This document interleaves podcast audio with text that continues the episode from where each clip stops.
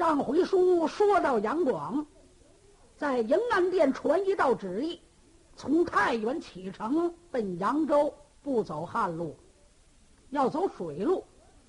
但是没有河怎么办呢？新挑一道河，马上派人监工找民工挑河。这道河就叫新阳河。一问文武大臣，哪位担任此任？一句话，就听见旁边有人喊：“国主万岁！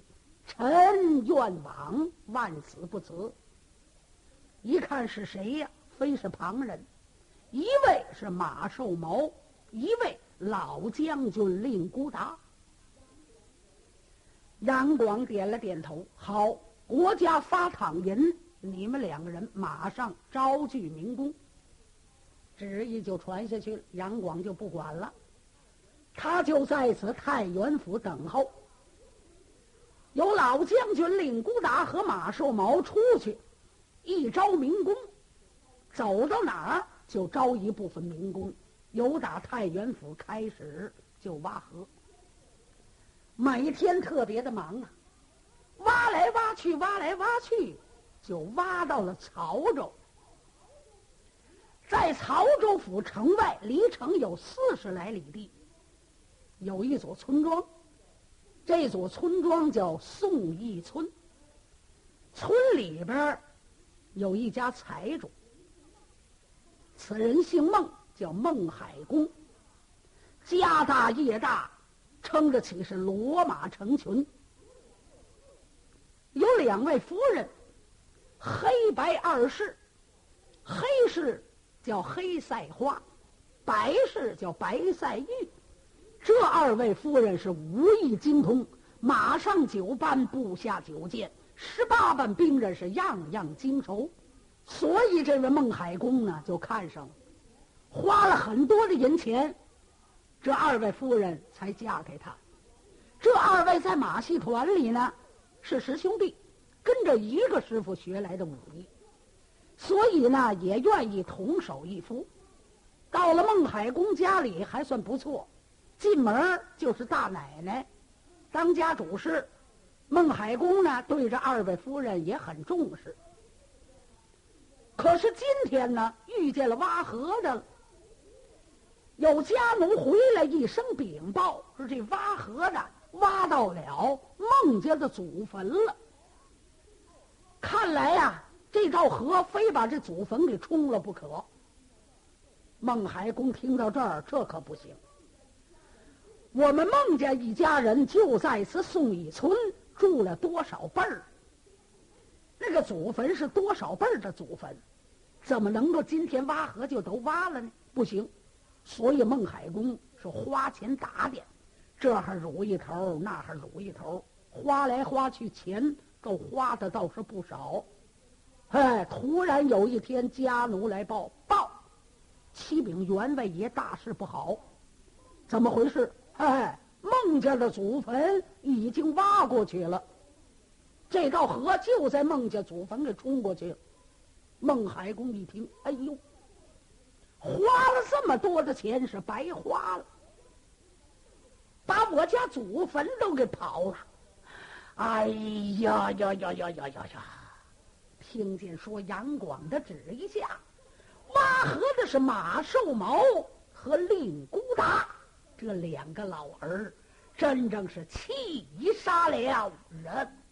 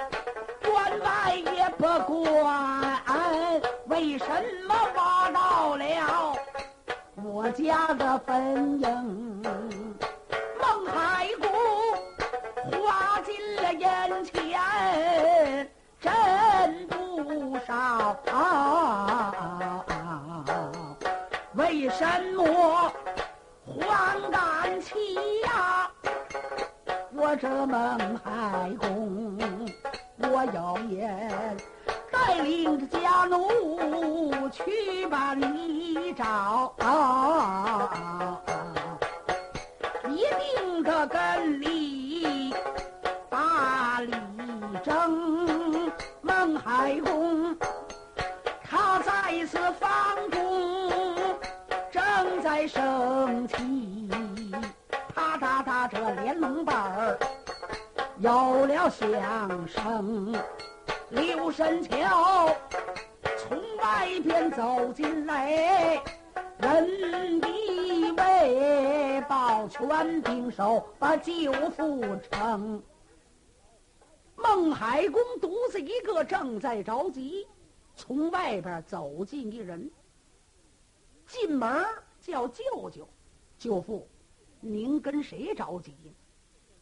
此位英雄是谁呀？非是旁人。原来是上官迪，就是燕海登州靠山王杨凌的中军官。自从在当初，秦二爷逃出了拔水长安，张子燕盗令，不是上官迪也赶到了吗？秦二爷叫他拿着令箭在前边走去叫潼关去，打那跟秦二爷分手，上官迪。由打潼关城出来之后，自己一琢磨上哪儿去呢？哎，得了，扑奔曹州找我舅父孟海公去不？他就来到曹州府宋义村，一直的就在自己的亲娘舅家里头住着。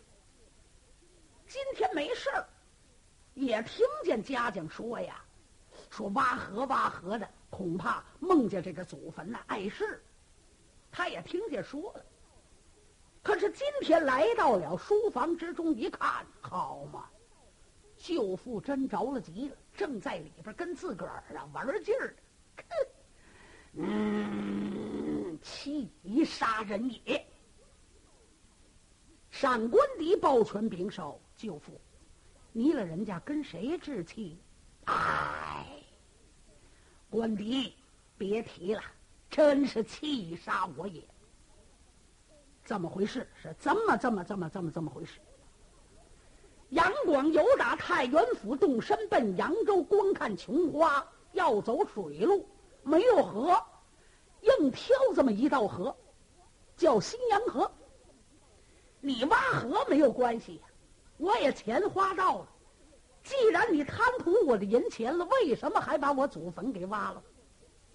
哎，上官迪，你说。这不是活活的气死人吗？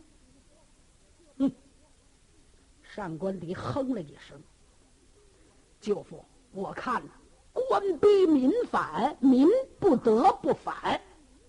我也看出来，杨广无道，百姓也遭殃。不过，舅父，我问您，胆儿大胆儿小，想不想出这口气？哎，孩子。”胆儿大胆儿小有什么说辞吗？哎，我有胆子，只要给我出这口气就行。可是怎么出这口气？舅舅，您要是敢干的话，您没听说吗？最近来，济南府的那位巡务堂弼也把大旗挑起来，自称济南王。徐州的总兵也把大旗挑起来，徐元郎，哎，也称为徐州王。哎，您不知道吗？明州的张成金，那不也是明州王吗？凤鸣的李子通，这不都挑起大旗来了？舅父，干脆，咱也商量商量，打进了曹州府。杀死这个知府，杀官如同造反一样，咱呐爽来就反了。绣好了大旗，就往城楼上这么一挑，咱就为宋义王孟海公。舅舅，您看怎么样？哎呀，这可大事啊！好，我倒是同意，把你舅妈请出来。马上就把黑白二世请出来了。就在书房之中，几个人这么一议论，黑白二世是非常同意。员外爷，要依着我们姐儿俩呀，嘿嘿，早就反了。好，既然都同意，咱们得商量商量怎么个步骤。好嘛，叫杀官。如果人马闯进去，你不等着倒在知府衙门，人家把城门一关，里边又有武官。那了得吗？好，大家商量商量，是先打哪儿后打哪儿。商量来商量去，有黑白二世带领一部分家奴，改扮做买卖的，先打进了这座曹州。然后呢，孟海公和上官迪夜晚之间去到在知府衙门，这知府也知道宋义村有个孟海公。所以呢，咱们今天晚上就动手。不，上官李一桥，不要着急，咱们大旗还没绣好呢，把旗号绣得，一切等等都准备完了再打，不算迟晚。不过此事要保密，不要走漏风声。所以他们几个人就商量好了，孟海公暗地里派自己的贴己人绣大旗的绣大旗，准备一切。没小三天，事情就准备好。黑白二世就带领着家奴改扮做买卖的，是先行了一步，前进这座曹州。进到了曹州之后，找一所店房，带领家奴就住下了。店房里头，不知道这几位是干什么的，啊，认为是买卖人，那就当客人招待呗。他们住下不提，单说孟海公以及上官迪，这爷儿两个带着一部分人呢，就改扮保镖的达官模样，所以就离开了这座宋义村，赶奔曹州。荣等进到了这座曹州府之后，往大街上一看，虽然说城市小，街上的老百姓可不少，做买的、做卖的。南来的、北往的、推车的、担担的，爷儿两个带着家将正往前走，就听见前面有人喊：“哎哎哎，孟尝君子店千里客来投，有住店的吗？”爷儿两个站稳身躯，定睛观瞧，原来是个跑堂的。爷儿两个走到了近前，小堂官就看见了：“哎呦嚯，二位客爷，怎么您住店吗？”啊，住店咱这有上房的单间儿，新糊的顶金灰亮的墙，是又有板凳又有床，五八皮的方砖铺地，屋子里呢是锃明刷亮，管饱，连个臭虫全都没有。嘿嘿嘿，来来来，您把坐马给我。小堂官一白哈，把坐马接过来，往里走着。喂，我说伙计们，接财神爷，财神爷到。喊完了之后，就把坐骑拴在了槽头之上，宝草宝料位上。唐官一摆手：“二位客爷，您跟我来吧。哎，后边这几位爷也都进来吧。后边带的是家奴。上官迪一摆手：贾江，你们到各屋子里头随便啊，爱吃什么自己叫什么。跑堂的，给我们预备五间房屋就可以了。”哎，好您的好您，瞧见了吗？一拉溜，五间上房，您都包下了。哈哈哈！我说伙计们，你们带来几位伺候着。其他的跑堂的伺候这些个家奴，这个跑堂的就伺候上官迪和孟海公，就给让进了上房一号。您二位请坐。堂官到外边打了漱口水，洗脸水，漱了口，洗了脸。哎。呃，您吃什么呀？吩咐下来，我给您喊下去。嗯，给我们来中等酒宴一桌。哎，好您呐，小堂官来到了门口，钉子脚一站，手捂着耳朵，单枪努力喊喝了一声：“我说，厨上师傅听真着，上房来了二位客官爷，要中等酒宴一桌，快快的！”这一嗓子喊下去，功夫不算甚大，就杯碟碗盏很多的菜蔬都做得了。小堂官一趟一趟端到了上房，摆好了。二位客爷，您请用饭吧。嗯，孟海公和上官迪爷儿俩吃着。酒过三巡，菜过了五味。跑堂的，哎哎，二位客爷，看来曹州府虽然城市不大，街面上够热闹。嘿嘿嘿，哎，呃，百姓们倒是出出进进的挺随便。街上该买的买，该卖的卖，啊！你们这所店房买卖也很兴隆啊，嘿嘿嘿！呃，掌柜的运气好啊！什么人在此处镇守啊？哦，我们这本地面就有一位知府大人，姓李。嘿嘿嘿嗯，有没有武官啊？哎呦，我们这还还没有武官儿。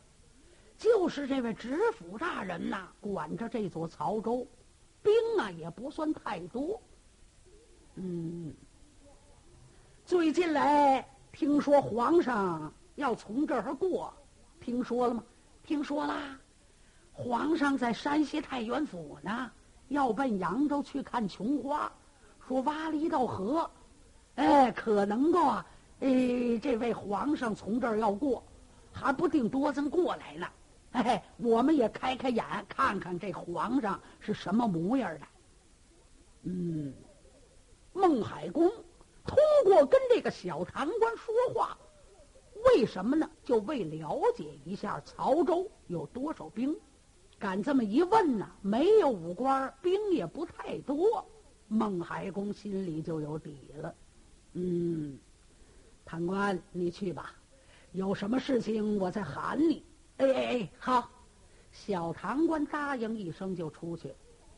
孟海公这才站起身来，倒在了门口，挑起了帘笼，往当院瞧瞧，四周无人，就翻回来，又坐到原来的地点，滴滴的声音：“官邸，哎，听见了吗？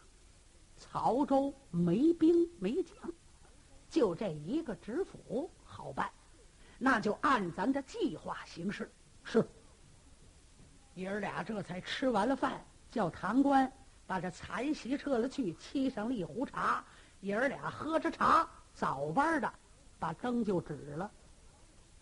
把灯一指，爷儿俩可没睡，一直的听着，听来听去，等到了外边有着住店的人都睡了觉，天气在一更多天，爷儿俩就起来了。荣等倒在了天津当院，看了看各屋子里的黑咕隆咚，都睡了觉。爷儿两个倒在槽头之上，就把自己的坐骑解下来，打开了盔甲包。爷儿两个这才顶盔挂甲，罩袍束带，安置停当了之后，又倒在其他的房屋的门口，一敲着门框，里边的家将都出来了。员外爷，怎么样？安排好了，把大门开开。说了一声“大门开开”，家奴过去就把店房门打开了。几位骑马的催坐骑就出来了，家将们各持刀枪，是紧紧的跟随，离开了这所店房，走大街，越小巷，是直奔了这所府衙。但荣等到在知府衙门的门口，哗，家将往两边一闪，命人上前砸门。有家奴过来，嘡嘡嘡嘡嘡，开门了！嘡嘡嘡嘡，开门了！快着点儿！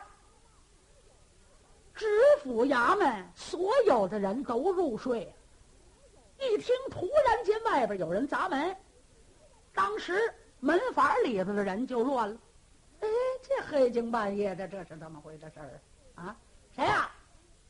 我。你干干干什么的？开开瞧，啊，开开瞧，问问你是干什么的，快点儿！啊，您您等会儿。里边的家奴这么一听，外边这搭话的够横。不是我们上次来了，听说皇上从此路过，赶奔扬州去看琼花去，这备不住，又派差人来了。哎，好，您等会儿。里边的家奴迷迷糊糊的把两只眼睛睁着，一边揉着一边走，到在大门口，把门稀里哗啦就开开了。呃，什么事儿？哎，我姐刚开开门。外边家将啪就是一刀，扑哧，把这当差的就给捅了。杀完了之后，哗，家奴就闯进来了。孟海公这才跳下来了，坐骑，百宝剑是往里冲杀，见人就杀，是见人就斩。一会儿的功夫，就把知府的衙门所有的人等上上下下都给杀了，都杀了。杀完了之后，扭身就在大堂上一坐，吩咐一声：“敲堂鼓。”咚咚咚咚咚，这堂鼓敲了半天，只是有些个三班六房衙役们都来了，因为不在这府住。衙役们谁都有家呀，听见堂鼓响，稀里呼噜、稀里呼噜、稀里呼噜都照了。一进院儿，好嘛，一看当院好多的死尸，到了大堂上一瞧。也不是知府李大人了，换了人了。大家一愣，上官迪就把宝剑拉出来。我说：“大家不要害怕，告诉你们，本地的知府已经被我们杀了，全家大小都被我们杀了。认识当中坐的这位是谁吗？这就是宋义村的老员外孟海公。现在我们已经把曹州知府杀死之后。”我们就在曹州这个地点，要挑起大旗，为宋义王，明白吗？这也是被杨广逼得我们走投无路，才做出此事。如果你们大家愿意的，跟着我们就在曹州当差，保宋义王；如果不愿意的，早早的说话，啊，不愿意也没关系，说话，怎么着？三班衙役一瞧，说话说话就死了。嗯，这您是，我姓尚，我叫上官迪。怎么样？嗯，好好，我们都同意。我告诉您呢，我们早就愿意保宋义王了。哎，好，我们愿意，愿意。上官迪心里话：你们早就愿意保宋义王，你们根本不知道有这么个宋义王。现在跟你们说明白，你们才知道。好。既然大家都愿意啊，那把大旗插到城楼之上，城里边所有的兵，你们去告诉他，愿意的说话，不愿意的也说话。呃，请您放心，我们去把这个事儿告诉他们。所以三班衙役出去，城里边共计也就有个千数兵，跟大家伙一说，当兵立桥保谁不是保啊？我们愿意保宋义王，都愿意了。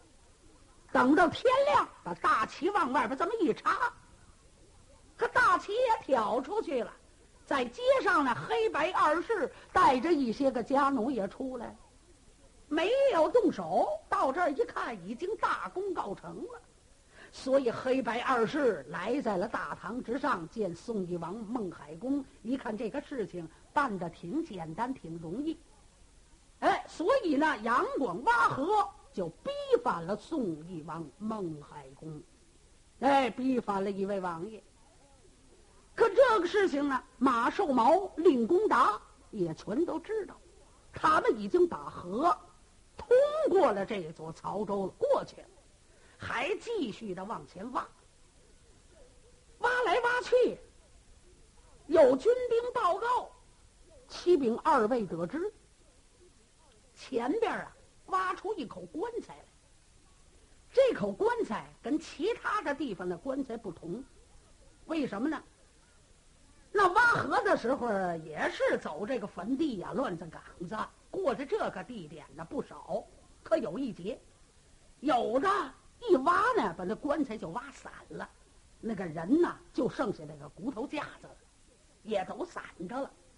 可没像今天挖河发现了一口棺材。这口棺材已经经过多年了，但是棺材也是整的，呃，看不出来有多少年的记号，所以我们感觉奇怪。呃，禀明您二位，您看看这怎么办？令狐达一听，哎，怎么办？哎，把它抬开不就完了吗？马寿毛一摆手，不，要是当兵的看着出奇，我要亲自去瞧瞧。那你就看看去吧，所以马寿毛就来了，跟着这些个民工，赶龙等倒在了这口棺材近前一看呐，哎，确实这口棺材还是挺新的。来呀，把棺材盖打开瞧瞧。是，民工上前，嘁嘁咔嚓就把棺材盖打开了。马寿毛往里边一看，不看便罢，一看就吓了一跳。